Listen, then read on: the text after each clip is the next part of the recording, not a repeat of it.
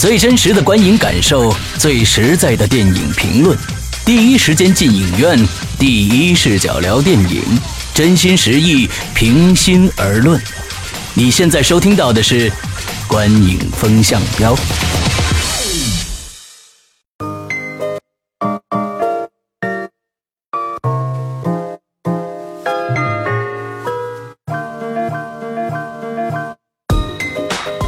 好，欢迎收听《观影风向标》，我是石阳。我是波米，我是玄木。哎，欢迎玄木回来啊！因为有三期没 做了好久不见哦那关呃这个工作非常非常的忙啊，也不对对对，得也也很抱歉，很抱歉。呃也不适合跟大家透露一下你在干什么是吧？那就算了。完了之后，那个呃我们这个今天来讲呢，大家在催的这个《太平轮》上集啊。首先呢，既既然这个这个波这个玄木刚回来，那请波玄木也老说波米，那我这人已经习惯了。你已经彻底把我遗忘了。呃，请玄木来介绍一下影观的相影片的相关资讯。嗯，呃，太平轮的这部影片，这个我们是在十二月二号啊，可以在全国的大荧幕上看到这部影片。呃，它是上集，这是分为上下两部的。呃，导演呢是大名鼎鼎的，也是在好莱坞比较知名的一位导演吴宇森。嗯，那主演呢？这个这个影片也是最大的亮点，可能就在这个演员上吧，真的是很强的阵容。嗯，有金城武、章子怡、宋慧乔、黄晓明、佟大为，还有这个日本的是长泽雅美。那另外，其实一些配角也还算比较有名了，像秦海璐、呃黑木瞳、呃包括寇世勋、方清卓，嗯呃等等等等吧。反正这这里对上集有方清卓吗？方金卓没有，哦，方金卓还没出现。对对对方金卓没有。上集王天元跟方清卓对没有。对还有但是有游泳好像。张嘉译没有也没出来，没出现。呢哎，于震和游泳应该是有的。对。游泳是最开丛始山有了吗？最开始有一个镜头啊，对对对对对。对对对，嗯，从山上也是有的，嗯，对，所以这个影片算是众星云集呀、那只就是说哎。片子是只要有台词儿的，你都能叫上名字来。对，而且呢，这个影片其实太平轮嘛，呃，在他自己的这个影片宣传中，其实有一有一个有一句。就是说，它是中国版本的《泰坦尼克哈哈哈哈，对哈哈，嗯，我只能笑三声啊》。。嗯、对。然后呢，它是分为上下部，上集是在现在就是已经上映了，下集应该是在明年大概五六月份吧，嗯预估的是那么个时间。嗯嗯嗯这大概是影片的一些介绍了。OK，好，那我们知道，我们最开始编剧，呃，等会儿他这个编剧好像是还有王慧玲和苏兆对对斌。王慧玲、啊苏兆斌，对，王慧玲是卧虎藏龙》的，居然有苏兆斌，还有，哎呦，我的天哪！苏苏兆斌是对是剑雨的导演，嗯，对。对哈，恋爱大追捕》啊，嗯嗯对，苏兆对斌，这个影片在拍摄的前期，其实吴宇森导演因为生病，所以有一段时间其实是断了对，有停掉的。嗯，嗯对，那据据传言啊，最开始呢这一部呢不是分上下部，那就是因为剧这个片长太长了，怕呢这个到时候排排档啊排排不下来的话，就是这个票房会非常的差，那么就改成了上下部，上下两部啊，而这一部的这个时长呢也是一百。二十九分钟的时长，也就是一个相当于两个小时零十分钟，也不短，呃，所以看下来呢，这个片子整体感觉对于我来说就是非常非常的糟心的一个电影啊。我跟大家可以说，我们这次的分数也非常非常的低。那么这个可以，我首先跟大家说，就是这部片子能不看就不看了，要看你就看二 D 的，没看没没二 D 的，就是就就一 D 的也别看。呃，这个我是对这部片子非常非常的反感，我不知道另外两位是怎么样看的啊。所以呢，我们废话不多说了，我们来从三方面来打分来评论。那首先呢是剧情啊，剧情这个波米多少分啊？五点五，五点五。玄木呢？呃，我给五分，呃，大家你听我的分啊，我给两分。嗯，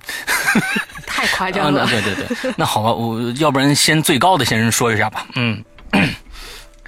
呃，这个电影呢，我觉得，呃，问题确实非常大嗯啊，而且呢，这个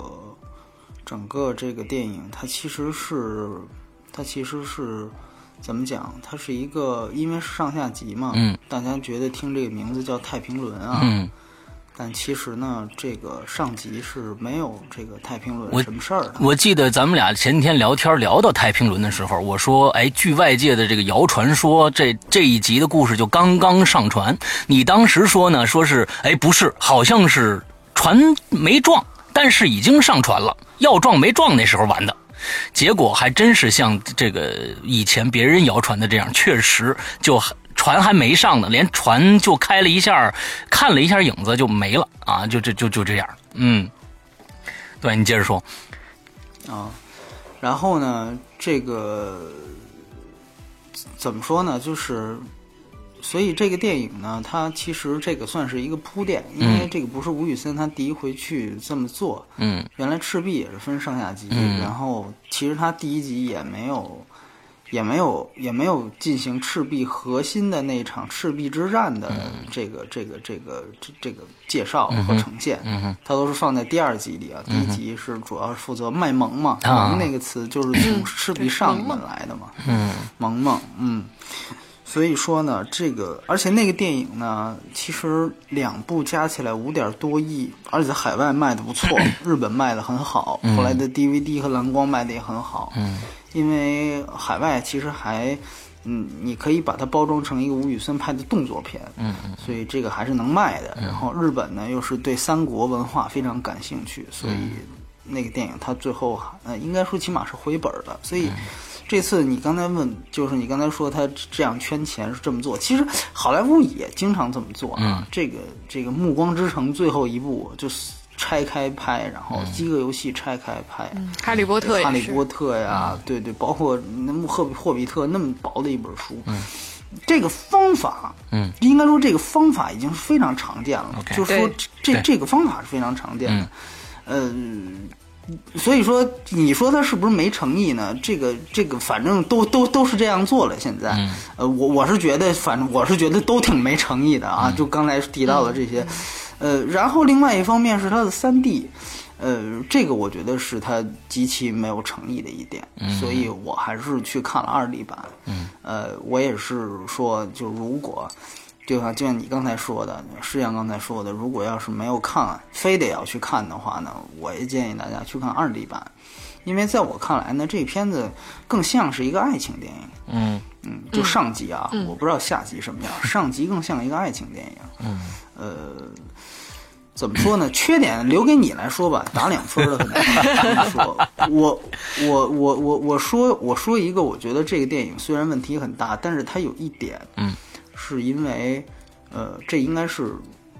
华华语电影里面第一回来在用这个国共战争时期去正面表现一位嗯，国民党员，国民党将军的一个电影。嗯啊，他的黄晓明饰演的这位将军的原型，我们都知道是张灵甫。嗯张灵甫将军，一个著名的跛腿将军啊，那个最后在孟良崮战役上，最后是这个这个，等于是算是有人说是他自杀啊，就是自杀殉国，有也有人说是被击毙。啊，这这个，因为他这里面呢，因为根本就没有用张灵甫这个真实人物，所以说呢，他进行了一些改编，也是也也是你也挑不出理来，就是就是因为人家没说这是张灵甫，对。但是呢，他从他的遭遇也好，他的这个形象塑造，人张灵甫大家也知道，熟悉那历史的人也很帅啊，所以说呢，这个这个这个本身都是一个张灵甫的原型，嗯，呃，这个点应该说，我觉得还算是，因为之前没有人做做做过这点这个东西，就是国国民党将领正面正面描写的。呃，电影有，嗯，但都是一般是对日战场上，嗯，就是在讲抗日的时候，最早台儿庄嘛，对吧？嗯啊，后来呢又有像《喋血孤城》啊那样的片子，也跟张灵甫其实也 也有一点点关系啊。但那个那个是那个是我《喋血孤城》那个片子我还挺喜欢的，嗯。等等吧，呃，都是在抗日战场，因为我们都知道说这个这个杀鬼子不分这个这个国民党还是共产党，哎，但是说真正是去做一个呃国共内战的时候，然后然后这个时候去塑造一个正面的将领的国民党，这个还是第一次。但其实呢，他嗯，真正是想通过这个人物又想说的一个主题呢，其实是反战的主题。嗯，他通过呃张灵甫这个角色呢，其实把这场战役定义为错误的战争。你可以听到这样的台词，呃，我觉得也是相对来说算是有点突破吧，在在历史层面上来讲，因为如果从现在的历史来历史观来看，它就是一场错误的战争。嗯。嗯，里边呢也基本上都，虽然还是有一点，就在宣传共产党的时候，还是有一些那种，哎呀，就是这个军军军民一水情啊，对吧？就是这个老百姓主动给我们送物资啊，嗯，呃，但是呢，呃，终归他还是在国民党这个这个方面塑造呢，通过张灵甫这个角色，还是没有太丑化。嗯，当然呢，其中做了一些，因为要铺陈反战这个主题，要要做一些，比如说吃兔子这种情节。呃，实际上插入是非常突兀的，非常突兀。但是呢，把这个情节单拎出来呢，好像又是我在我看那场里面，观众嗨到最 就是这喜剧效果最好的一点。嗯嗯，所以看你怎么去看这个电影的缺点是，应该是比比皆是的。嗯，都留给石阳来说吧。待会儿你补充一下我没说到的啊。呃，玄木怎么想的？嗯，呃，真的是看之前呢，确实也有传闻，像刚刚二位说过的，就是没有看没有看到船这件，就是没有上船这件事情啊，就是当然已经带着这种心态去看了，呃，其实有啊，其实有，中间有一是有有那么一点，对，但是就是这跟这个名字的不。这个不相符性有点过于太大，那当然了，这个其实我之前知道，所以呢，也就并没有说因有没有传会影响我的看这个电影啊。就我给五分，其实这算我给的分数比较低的了。嗯，就是我不喜欢他的地方在于呢，他前面在讲述这几几对爱，就几对情侣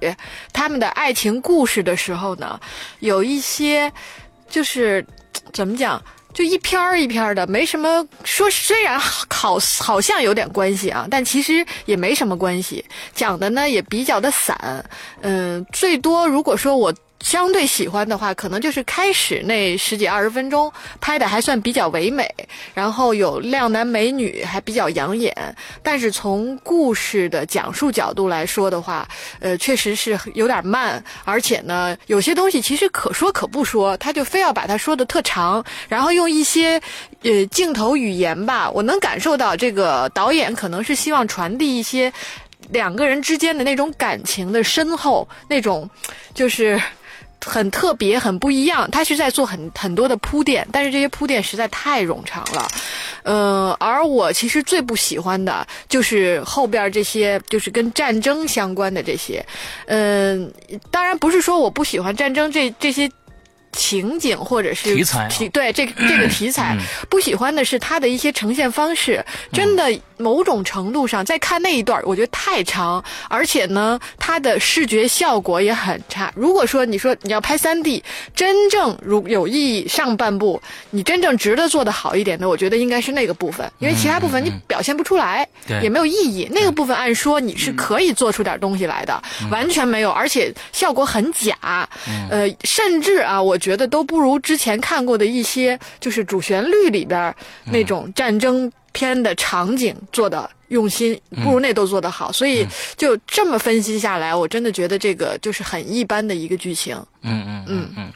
OK，就是我说说到我们的两分啊，这这有史以来最低分儿。呃，我甚至感觉呃。我们这次做这节目，我看到这个电影以后，我觉得真的是，呃，对我来说是没有任何的诚意可可言的啊。这部电影，那呃，其实这里边呢，一共讲了，就刚才我们说的啊，金城武、章子怡、宋慧乔、黄晓明、佟大为，啊，还有这个长泽雅美，哎，这几个人之间的这个感情纠葛，OK，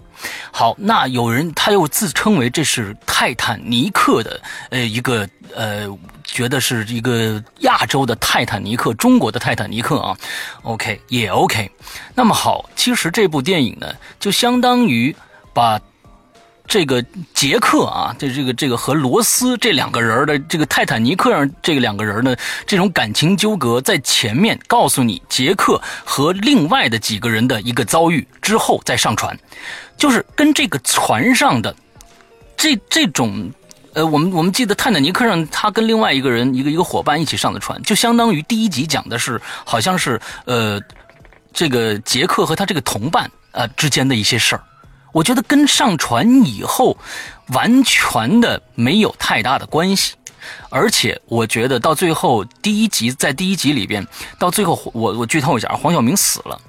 那其实这一段中间到最后三分之一的剧情，全都是甚至一半的剧情全都是这跟这场仗有关的。而最后我发现好像黄晓明又死了，我就不晓得为什么他要用这么大的篇幅来描写一个跟太平轮这三个字完全没有关系的一场这这这个戏。这是我完全没没法理解的。我们刚才说到了，这个美国也有很多圈钱的行为啊，比如说是这个刚才我们说的这个《暮光之城》啊，这个呃《哈利波特》呀，甚至我们说《指环王》啊。但是这些片子，我们拿《指环王》来说，那霍比特人啊，霍比特人对霍霍比特人。那么霍比特人薄薄的一本书扩展成三部，那但是他这部书从头到尾就是一条线走下来，告诉你他们这这个路上会遇到的一些什么什么事。它是有主题的，而在这部电影里面，我们看到，尤其大家可能看到结尾的时候，忽然那个那个战争结束以后，忽然胖蹦出来几个字儿，就是太平轮啊。剩下这些人将登上太一起登上太平轮，完之后剪了几个第二集的镜头，完了这个这个故事就完完全全的结束了。你会有一种你会有一种深度被深度欺骗的一种 一种一种感觉，就觉得我靠，这是这是什么啊？这第一集跟跟这个片子有关系吗？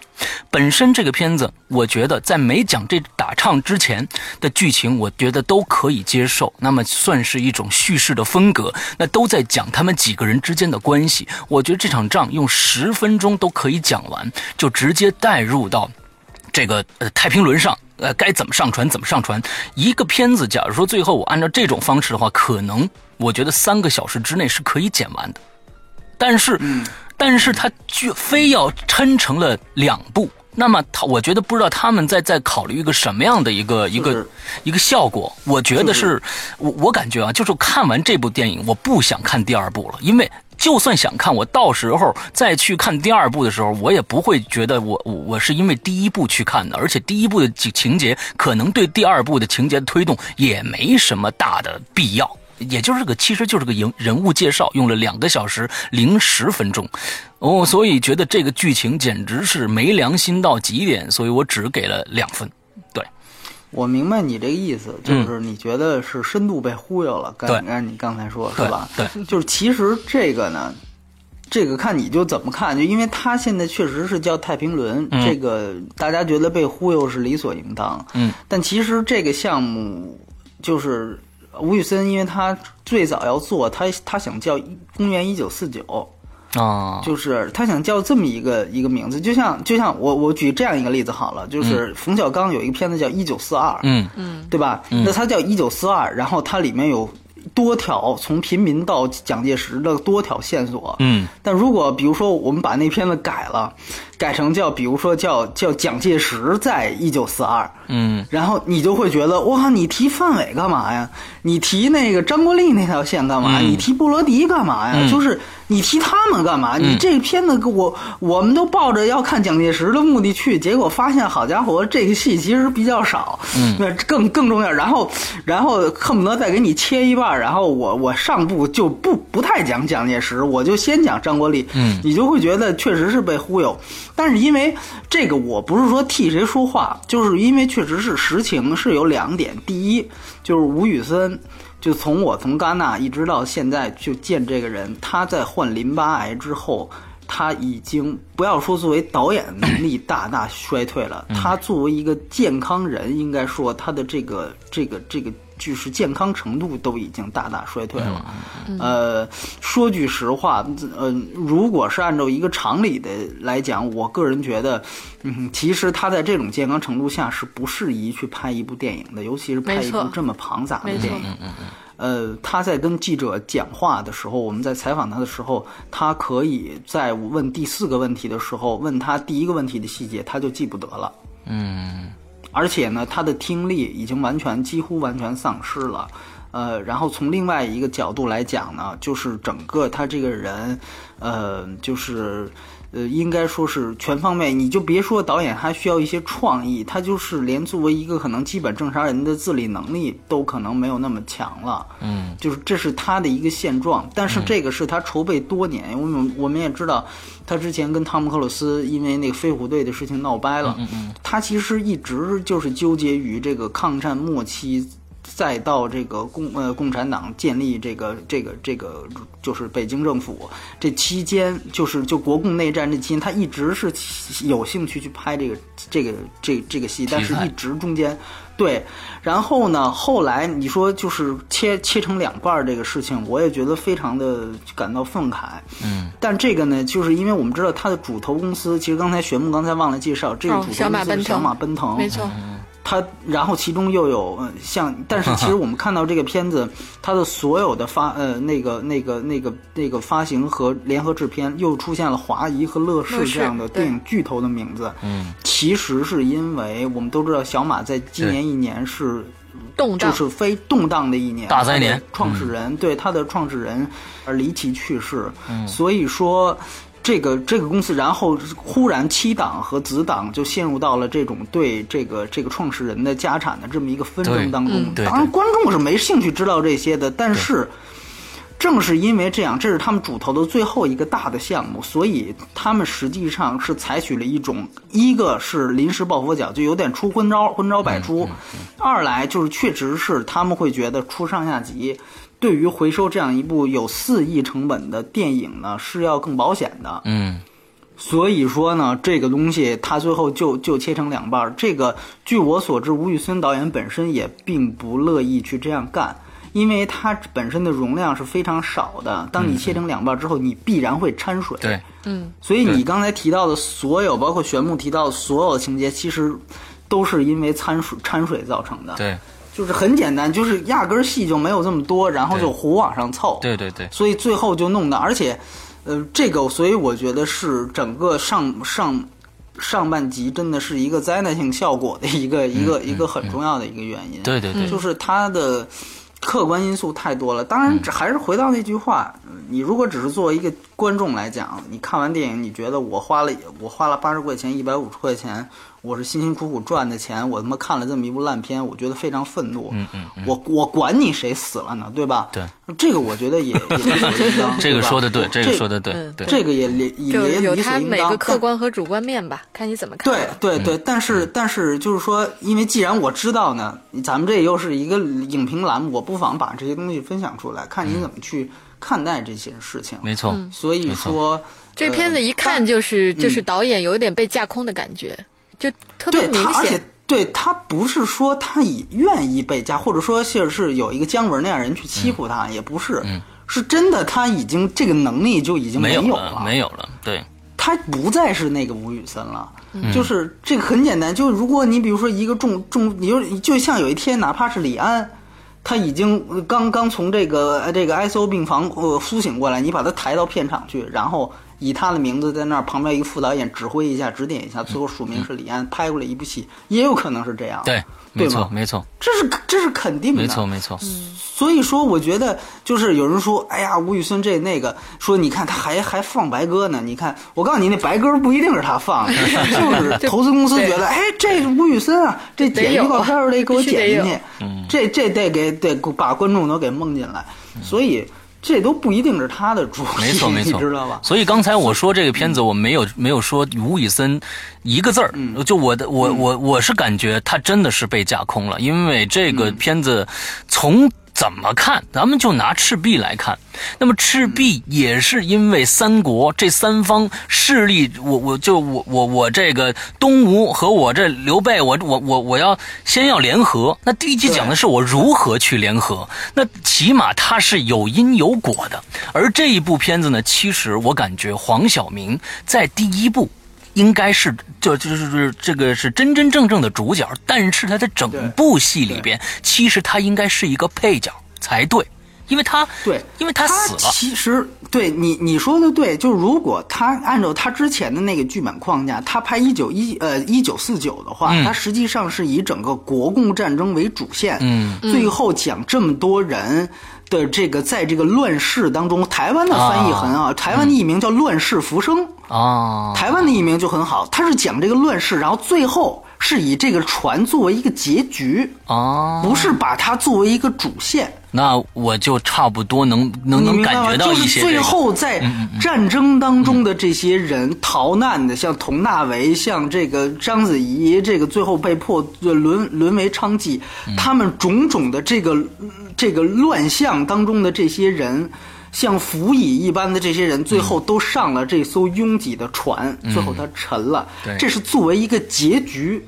告诉你，原来这个就是这个就是那个时代。对战战争这个的构想是是对这个的构想是非常是非常史诗般的，但是投资方当时就觉得。哎呀，你这个哪有一个中国版的泰坦尼克号来的 是吧？来的直接呀！你干嘛把它作为结局？你就把它拿出来拍。然后呢，吴宇森又说：“那我其实确实前面那些张灵甫的东西，我想加入进去。”所以最后妥协之下，就是说白了，投资方只想要船，然后这个呃这吴宇森是更想要前面的东西。最后双方一妥协，那就是各拍一半。嗯，然后再加上这个命题吧，这命题作文这就题不达意的，对就都乱了。对对，所以你你说你你看看，你就是这么一批人，王慧玲刚才说过是是这个这个这个《卧虎藏龙》李安的一个中中文汉语电影的一个御用，然后这个这个这个摄摄影师也好，这赵飞这是伍原来伍迪·艾伦和伍迪·艾伦合作三部电影的摄影师。这都是华语最顶级的团队，最后拍出这么一个东西，它一定不是一个作者导向的东西，对它就是一个资本导向的东西。嗯，所以说这个这个出来真的是已经就就像就可能就是这个样子，就是你无法从一个完完全全电影文本的角度出发去去谈它。对，所以说是太多灾难性的东西了，这里边哈，太多灾难对对，嗯《太平轮》这部电影其实非常灾难，嗯，本身非常灾难，对对对对。嗯嗯嗯，好吧，那我们来聊聊一聊表演吧。表演波米打多少分？我五点五。啊，我也五点五。我也五点五。OK，那这谁那个这个波米先说吧。嗯，我先说，嗯、实际上是这样，就是其实，呃，我我发现很多人都是看完，就是尤其普通观众，我旁边有人说说，其实里面的人的叫所谓颜值都很高，嗯，就是说他们这个长得都是俊男美女，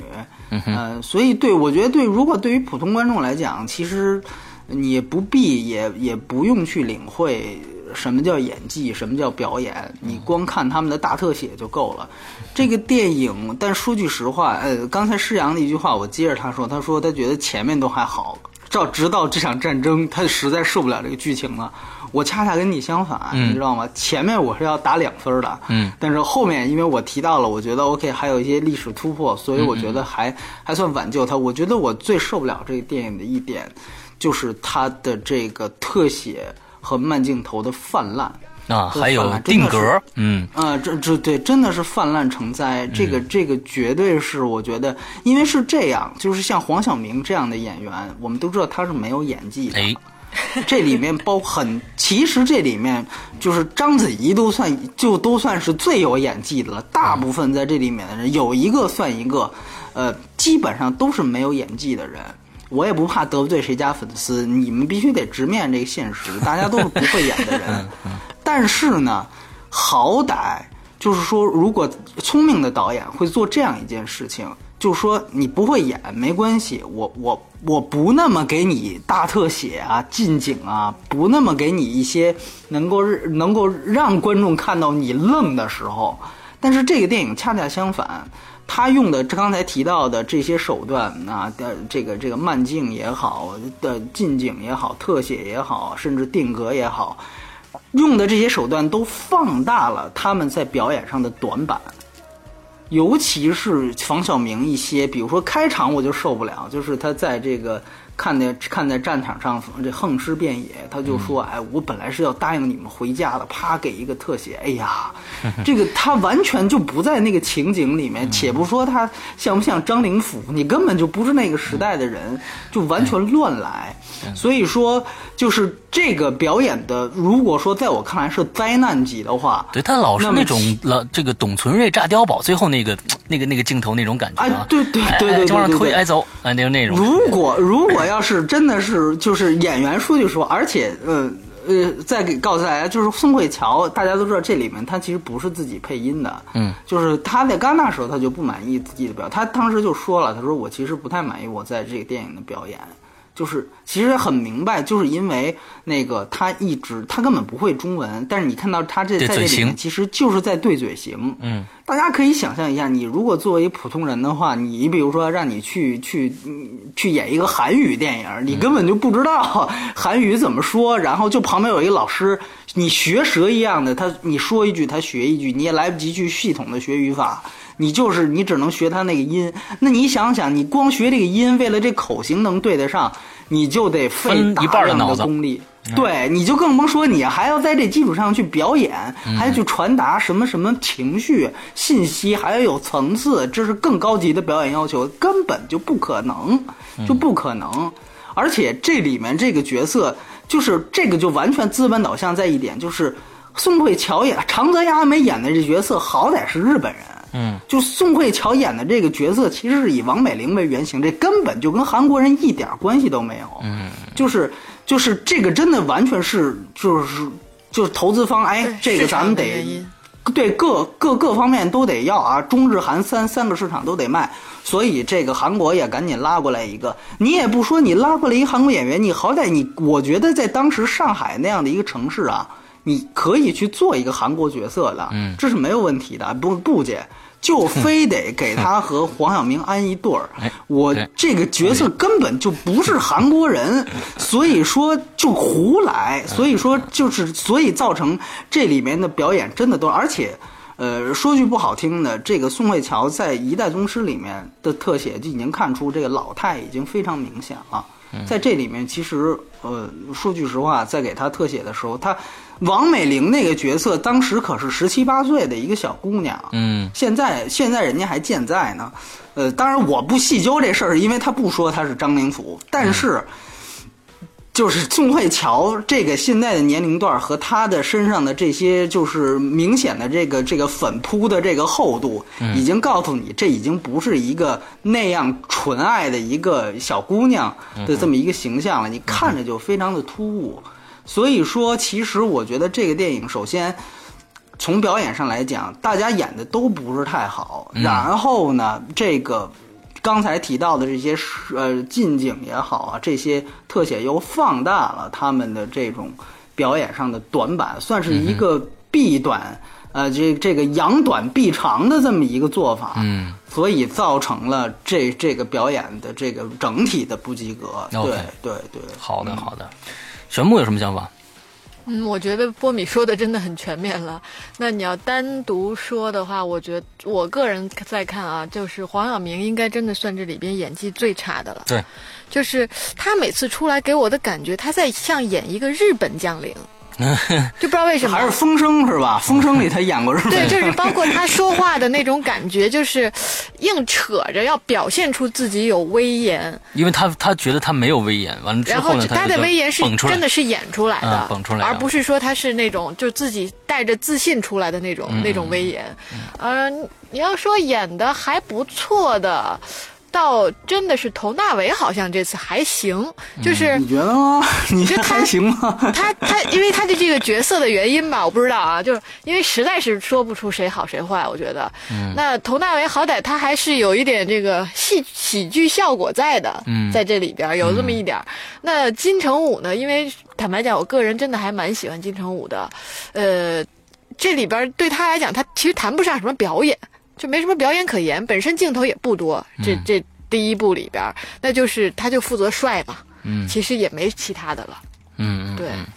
其实金城武也有这样一个，我插一句啊，不好意思，是啊，嗯，就是金城武跟长泽雅美也有这样一个问题，就是他们，你记得还有一段回溯高中学生时期，嗯啊，对回，溯高中时期也是他们俩演的，我就不知道你们为什么不能给年轻演员一点机会呢？就是为什么要要这样呢？这个金城武再帅，他已经是三四十岁的人了，嗯，就是四十多岁了，嗯啊，对，四十多岁了，已经都快都快半年近半百啊。我们这么说，你想想，你还去演一高中生，你觉得这个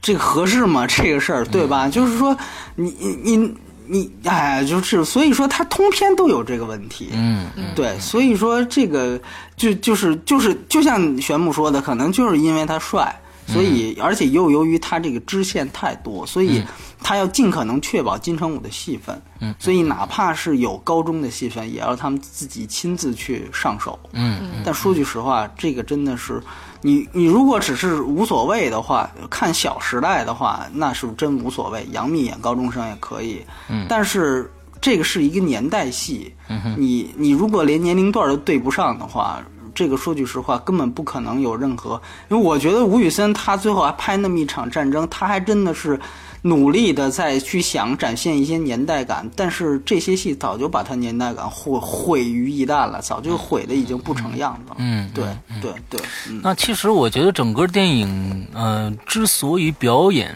呃会分数这么低，那其实也是剧情造成的。那其实这这部电影里，我们知道讲了好几对儿的这种感情纠葛、感情的这种这种线。那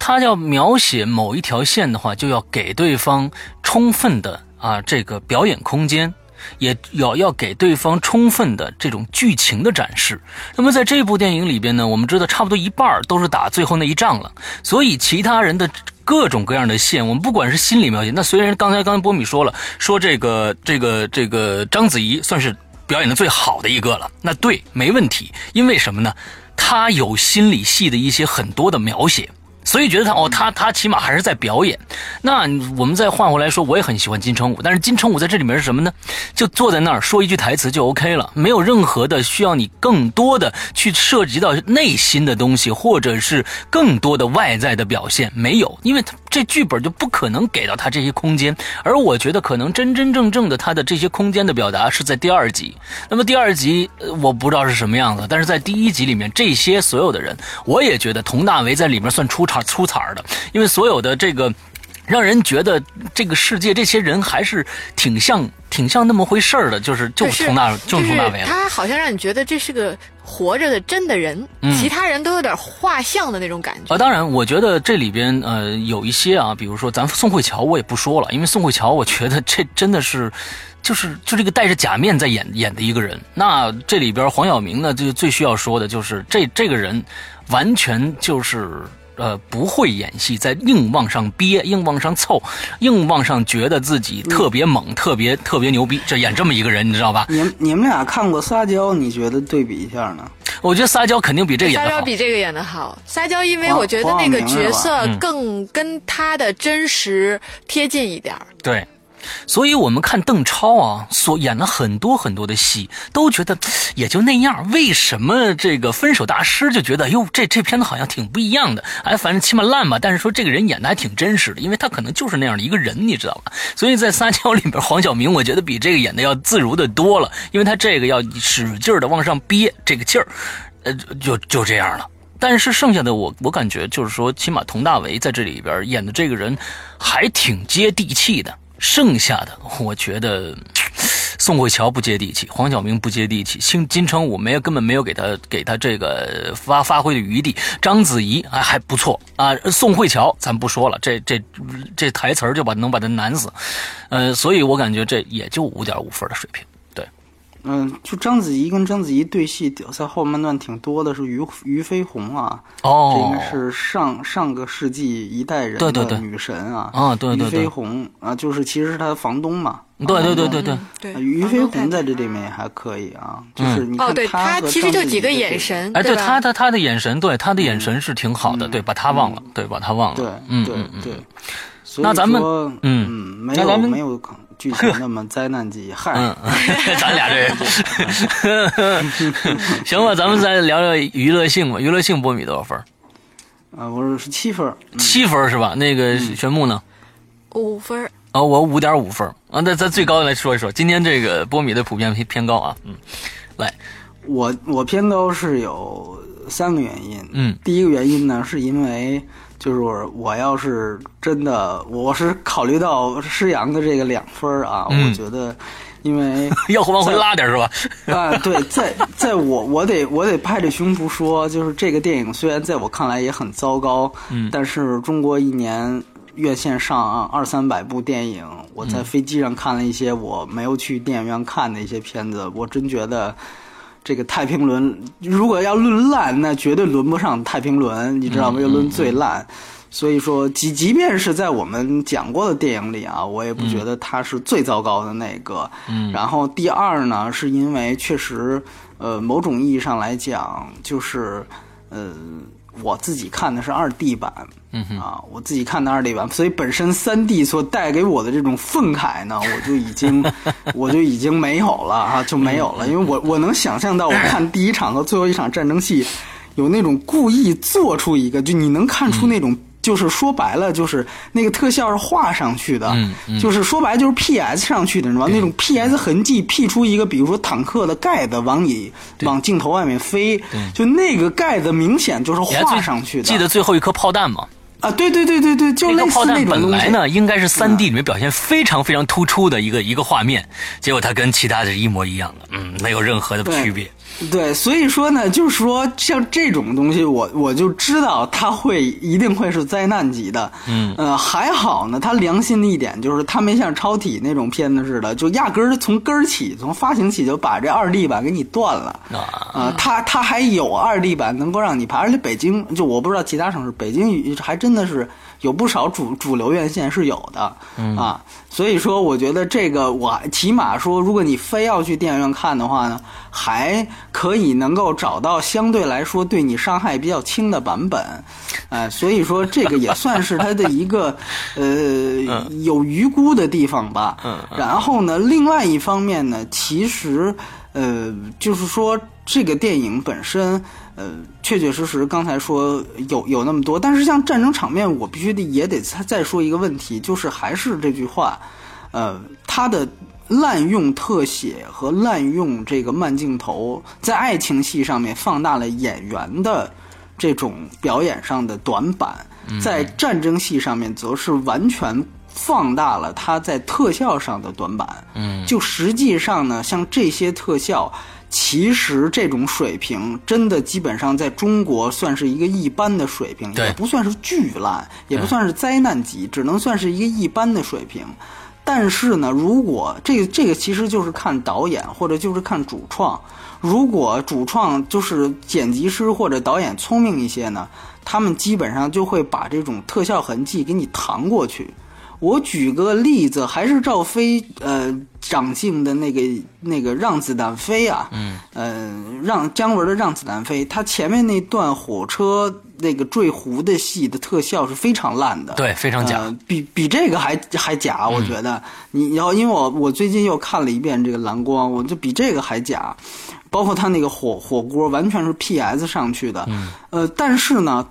姜文他就可以用一个非常快速的剪辑，非常干净的剪辑，把这些东西几几秒钟就弹过去，然后塞入大量信息量的台词，让观众让你赶紧忘了这事儿 忘掉这个事情。对对，这个就是扬长避短，因为这个说句实话，不是导演能够控制的事儿。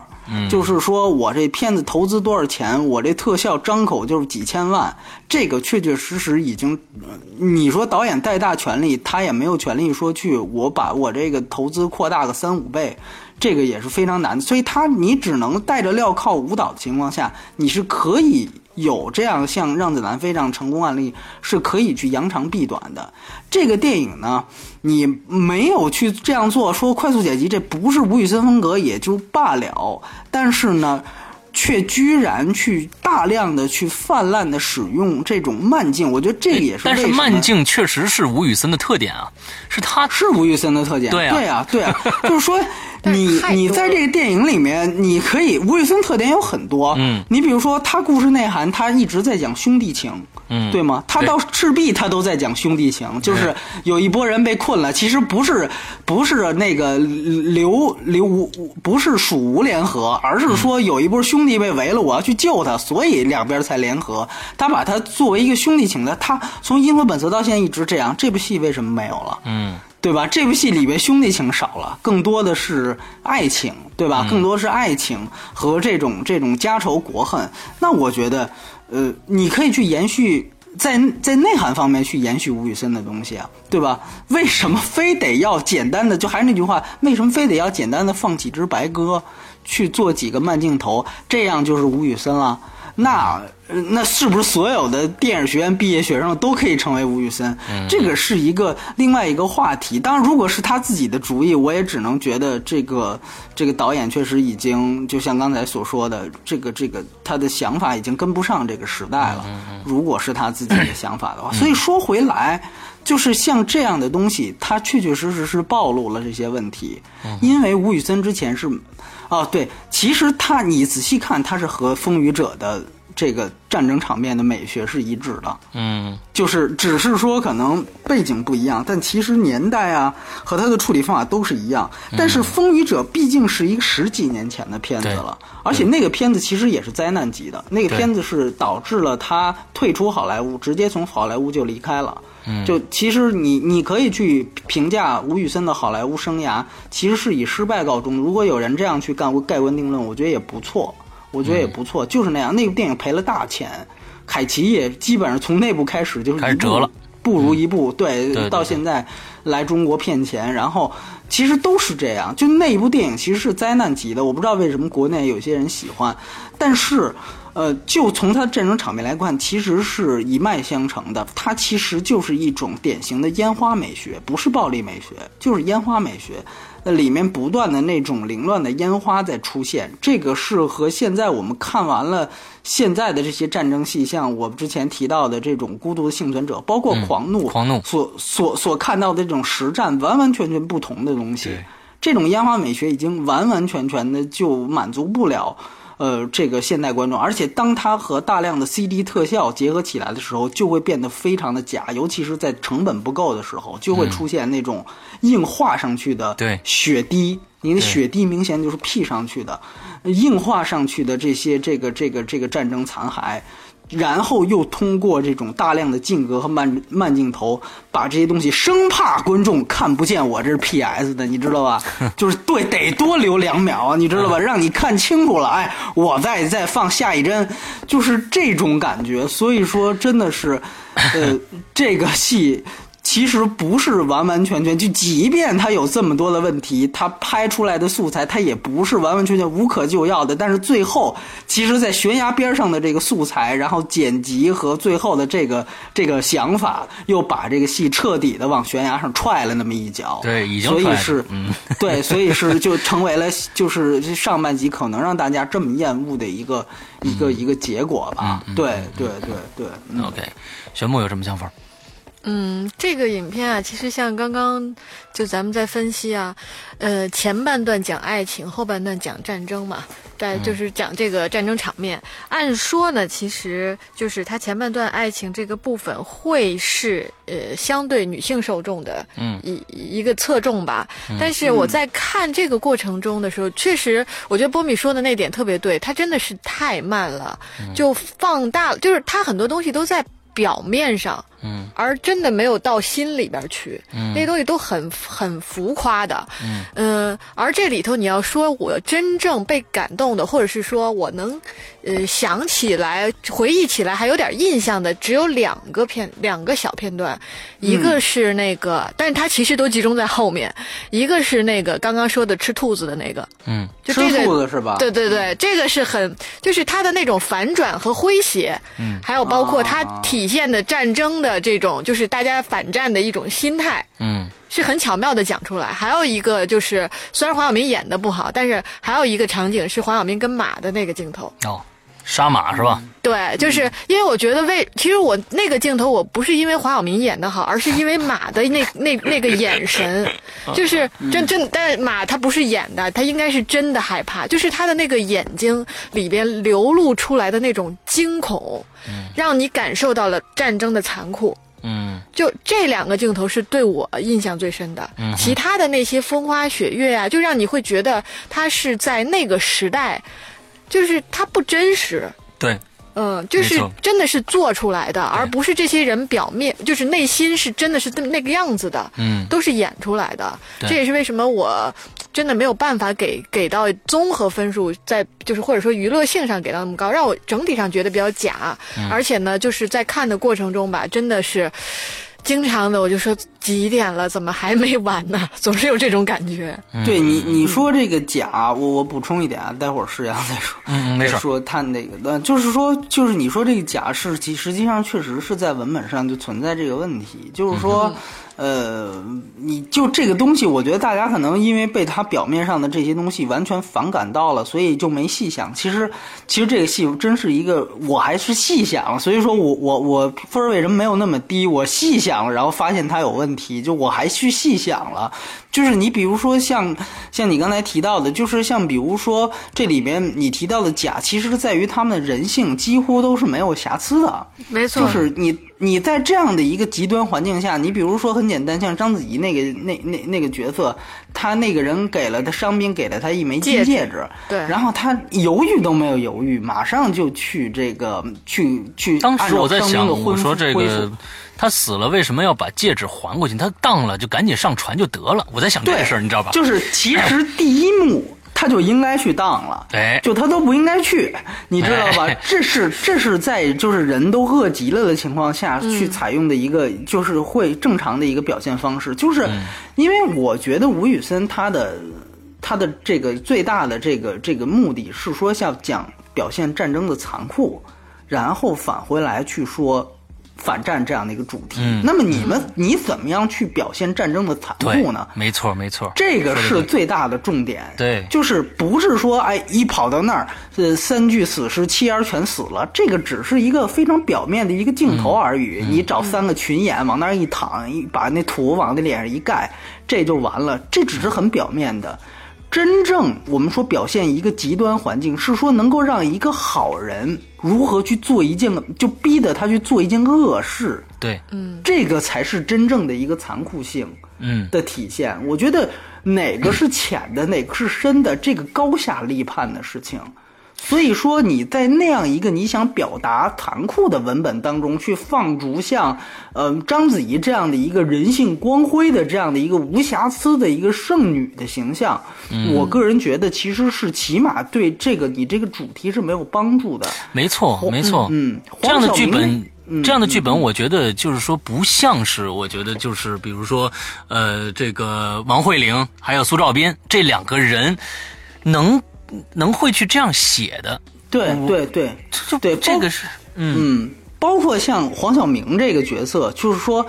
他最后其实表现这个将军，他是恪尽职守的。就最后我要，我就是哪怕我要战斗到最后一秒，我也是要守到自己的岗位上的。是，嗯，其实你仔细想想，如果你是把这样的一个将军给正面的描写的话，嗯那实际上这个这个描写本身是和反战主题是背离的。嗯嗯嗯嗯嗯你嗯，想想看，如果所有的将军都是，如果所有的士兵也都是这样的话，那人只会伤亡的更多。对，如果说他只是意识到国共两党的这场战争是错误的战争的话，只是政权交替，而而真正重要的是要保护百姓的话，那这样的行为是一个可以值得正面去歌颂的典型吗？对它其实有这样的一个问题，就很简单，像国共里面也呃共当时国军里面也有像傅作义这样的人，对对对，当时他守卫北京嘛，就是他最后就是为了那北京是有这么多名胜古迹的，对吧？有、嗯对，这就别打了，对吧？这个当时城墙还在呢，对吧？嗯所以就是为了你你你这个国共也好，你这只是政权交替，但是这些名胜古迹是几千年是老祖宗留给，别说是中国，是留给整个人类的一个一个一个财富。我我我们是不是要做这样一个权衡？所以说。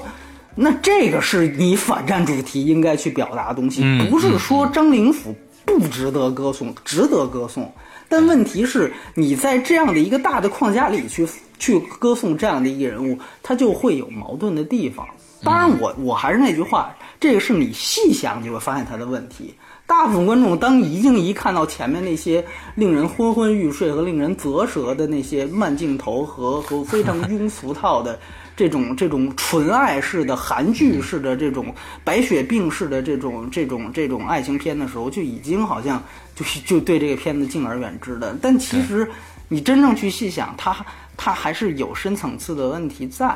对对对，你你是想说不好意思抢你的话啊，了。没事没事没事，说的很好。这个我是打了五点五分，我觉得从娱乐性上来讲嘛，我们我去看的是三 D，那么刚才我们已经完全否认了三 D，就连它的字幕有的时候都是平的，你知道吧？都是二 D 效果的，所以呢，这个是这个这个呃，是我呃，我中间曾经把三 D 眼镜摘下来过，嗯真的就因为累了啊，看的摘下来的时候还是看得很清楚是吧？竟然真的有有一些片段是不重影的，啊啊，啊真的真的，我说说说的是我当时真真正的经历。嗯嗯嗯嗯，所以呢，我们娱乐性这就基本上打打的分儿已经已经看三 D 的已经打没了。之后呢，我们再看啊，首先这片子，呃，大家都是冲太平轮去的啊，那这这连轮船都没见着，几乎那这又没了。之后呢，再接着这是上集，我们还有下集，哎。咱们不管是听看电视剧也好啊，听这个这个评书也好，最后啊打扣是特别特别重要对的。你不能他这剧透是吧？哎，他这他这扣也没有，你说这他敞着环儿就完了，你知道吧？他直接打了一行字，就是太平轮就是相撞沉没。我觉哎而且还有剧透，你知道吧？啊，对对对，我觉得这个真的是，因为你比如说你要拍的是泰坦尼克号，啊这可能大家都知道，对都知道重映的时候这可沉了对你重映的时候你就别别藏着了，对吧？对对对但是呢，这个太平轮，我觉得相信不是所有人都是历史迷、军迷，对吧？嗯嗯就这有人还真不知道太平轮最后怎么着了，嗯所以呢，你起码看完第一集是不会知道的，对吧？对对对 他又不是首航，他前面不是把宋慧乔给送过去了吗？对吧？对对对。所以这我就真是觉得这行字幕打的是 最后那真是啼笑皆非。我当时看那我笑了，我说我呀，这艺术艺术层层次已经提高到一个一个不可就是没法我已经我已经仰视，我已经头快遮过去了这种这种程度啊，不可理喻的这种这种结束方式，唱着玩就完了。之后呢，我们等下一集，这下一集怎么看呢？你说还这这真是我现在，呃而且是明年五月份。那五月份的时候，大家可能对这部片子已经已经淡忘了啊，已经忘却了这部片子。但是不影响你看下哎一集。而且看下一集的时候，你不用看第一集，说不定你就能看得明白，而且比第一集好看得多，说不定啊。这咱们都不知道，咱们也不能一棍子打死。我们现在只说太平轮上，这个真的给到，我觉得是对于吴宇森来说，不，吴宇森来说，也做做这个他们。研，他想做了这么多年的这个片子来说，真的是一个灾难性的一个一个结果。对，因为嗯我确确实实是看他的访谈啊，就是、嗯就是他其实是，所以他访谈其实挺真诚的。他说他之前做的所有片子他都不满意，然后他当时我记得是对着凤凰卫视的那个许戈辉的那个节目，他对着许戈辉就隶属从《英雄本色》开始，他说《英雄本色》问题在哪儿？我觉得。问题毛病在哪儿？说就每个电影他都挑错，他觉得我的遗憾和问题，包括《碟中谍二》跟汤姆克鲁斯，他觉得我音乐铺的太猛了，太过了，就是各种问题变脸，他全都谈。就是你想想，一个导演能掏心掏肺在媒体面前就跟做检讨似的，把自己前面大家都觉得还行的电影啊，全都数落一遍。他就是说，最后我觉得我不能闭眼，就是因为我这还一个太平轮的项目。嗯，就是，所以我当时看完那个那个访谈之后，我我再去看这个太平轮，我我不是像施洋一样，我就觉得特别生气，我已经就是真的是觉得有一个这个铺垫在了。我我我我很我就很惋同情那个导演，惋你知道吗？就惜啊，对，对，就最后一步，你知道吗？就很可，我我不是咒导演啊，就是万一是最后一步，如果这真的是最后一步，嗯，那如果是这个样子的话，那你说这个这个导演得多遗憾，对吧？我觉得这个真的是，就就是发行商和这个制片商真的是就是拿着吴宇森的大名，就是在、而且其实就像施阳刚才所说的，就是其实他最后切成两两半看，这个真的是在他以为他能够更稳定的、安全的回收投资，但是目前来看，这个绝对是一个自作聪明。没错，首首日据说调真实数据只有两千五百万。对两千五两千多万，对吧？他这个四亿的这个投资，他这也不可能像赤壁一样在在海外也能卖。他，你你想想看，这个而且现在口碑这么差，就是豆瓣上包括朋友圈全都是在骂的。这个这个根本就没有什么，就第二周有优势可言，明天可能《匆匆那年》上了，这片子就没了，也不至于没，反正就根本就不会有起不会有来这么太高的可能了。没错我。我们前一段时间说的是，哎呀，这个《匆匆那年》碰上太平轮，哎呀，这是还是挺挺惋惜的一件事情啊。现在我们发现可能是一个喜事儿。啊，对啊，所以说你就是说回来，就是真的是，呃，你自以为这样是最安全的，把导演的所有的创意，或者说在艺术和这个资本回收的面前，我先选择赚钱，好像觉得这样是理所应当的，但目前来看，反倒真的是可能是一件就是自食其果的事情。没错，对，没错出来混总是要还的。对对，我我感觉我感觉是这样，就是说这部电影呃拍成这样，最后出来的效果这样，我觉得应完完全全应该不是吴宇森的本意，那绝对是就是刚才波米说的这种商业先主导的这种呃这种结果，才造成了这样的东西。刚才我说了，我说这片子要是剪成一个三个小时左右的版本，完完全全可以，而且会非常丰满。假如说像刚才波米开始说的，说他要讲讲这个，就是刚你说是一九一九乱世浮生嘛，一九四九。啊，对，一九四九这样的一个形式的话，我觉得不管是名字也好，还是它最后的成成品也好，都会是一部挺精彩的一部作品。那但是现在是这样，我觉得制片方实在有点无良了。嗯，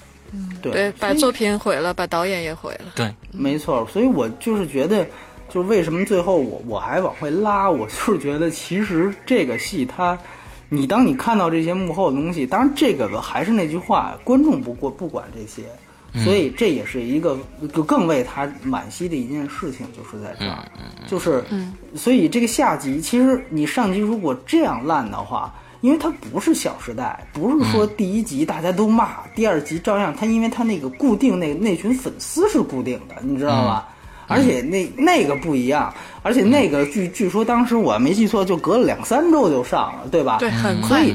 所以就是它不存在这种问题。你这个一个大一半半年放过去，而且它根本就不是一个那种有固定粉丝群的东西。像你刚才说的，爱情戏它又想吸引年轻观众。又想吸引这个这个这个呃，他真正想就是跟吴宇森同代人的这部分人，他这是导演真正可能能跟导演达成共鸣的这部分人，他他他全年龄的去去去希望去能把他们拉进影院来，那这个实际上你这样的一个灾灾难级的口碑是不可能对第二集产生任何正面效果的。嗯，所以说这个也真的是一个一个这个对对一个非常遗憾的一个事件，而且就包括乐视，就是就是多伦多的时候就就跟张昭他们谈，我说你们年底有太平轮的时候，他们就是非常口气，其实这样就是哎呀，就是就是小马的董事长去世了，我们看在他的面子上啊，还给他发一下，这个意思就是说。我不知道他们发行协定是怎么签的，但是就是话里话外，这根本就不是亲娘生的，你明白吧？就是我大概给你处理一下，我先保证我的利益就 OK 了。所以说，呃，就前前后后，呃，像像刚才玄木说，你出来混，迟早要还。对于小马来说，他的。他的是这创始人都已都早就还了，对吧？命都搭进去了，嗯嗯，包括吴宇森这半条命也搭进去了。我真的觉得，其实，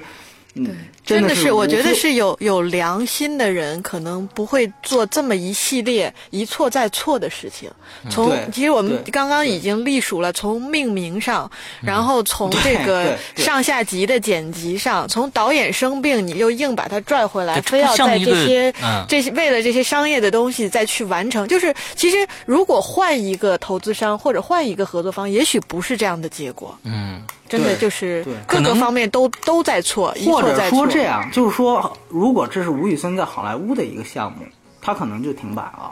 嗯，没错，对，没错，没错，就是好，就是不会出现，因为我们知道好莱坞其实吴宇森在好莱坞在《风云者》之后，他其实又尝试过很多项目，最后全都停摆了。对就是我觉得这个就是一个风险投资嘛健全的它会有电影工业对对健全的电影工业制度的一个好处。没错，没错就，是如果你导演的连健康状况都不能不能保证的话，你各方面你根本都不能保证，或者风这个险评估都片子过不去。嗯，对，或者你你还还是那句话，就是说，如果你也你你们制片商也觉得。呃吴导演这一九四九这拍出来估计也没票房，也就是一黄金时代或者一九四二，一九四二也赔了一个亿呢，对吧？就是已经有这样前车之鉴了，那你这个项目何必呢？你就别上了，对吧？中国现在好像就是热钱太多，就是又要上，对吧？所以最后就成为这样的一个样子。所以就是有些时候，我觉得是宁缺毋滥的一件事情。包括我我相信，就是你呃，还有另外一，当然我们还没都都都没提到审查，就是我相信，如果他要再往深走一点，对吧？就是 那可能还要，比如我这战争场面我再扩大一些，我要主要谈一谈这个这个共产党方面，或者跟国国军将领，我我我再有这样的一个颠颠倒历史观的这么一个一个一个呈现，再深入一点可能就审查审查就完了对嗯对对，所以说。其实这些东西，包括你像制片方本身，他们在宣传的时候，打你打年初，小马在宣传的时候，因为小马跟我东家还还还原来还挺有渊源，所以就听他们的老高层在宣传的时候，就告诉媒体，就我你可别把这个宣传成爱情呃这个战争片或灾难片，这就是一个彻头彻尾的爱情片。我说这个呃太平轮怎么忽然成爱情片了？他就是希望做这样的一种包装和宣传，所以说这个我觉得就完完全全是是一个错位。对对对对，所以 OK 哎呀，是怎是一可个惜可惜。就无无语凝噎的感觉，嗯。嗯嗯嗯，OK。那我们今天呢，已经聊了将近一个半呃一个小时多了啊，嗯一个多小时了啊。这个我们最后太平轮上集的综合评分是五点二分。很低啊，很低，我们就不说这事儿了。我们想聊聊以后的事儿啊，就是我们下一步呢，应该是做什么片子呢？我们下这个周五是这个《匆匆那年》，那年，哎，下接着就是应该是这个十二号是我的早更女友，我的早更女友，接着十八号是一步之遥，二十四号是智取威虎山。嗯对嗯，这反正每周还有一个明良海战，啊，对，对十二号还有一个明良海战。海战，对对对对，嗯，那我们基本上我们看一下啊，我们这个《匆匆那年》还有《早更女友》这两部我们待定好不好？我们就是说不一定一定做啊，但是也有可能做啊这两部电影。所以呢，呃，跟大家这样预告一下啊，这这个一步之遥、明良海战，我觉得我们还是会做的。完了之后呢，还有最后智取威虎山智取威虎山，我们也会也我们也会做的。所以大概是这样的一个预告方式啊，就是说，呃，大大家也可以去关注我们的新浪的微博，呃，这个观影风向标电台啊，搜索这几个字之后呢，还有我们的微信公众平台，在里面搜索“观影风向标”就能找到我们。呃，可我们在上面会更新一些我们最新的资讯。好，那我们这一期的节目到这儿结束，祝大家这一周快乐开心，拜拜。拜拜。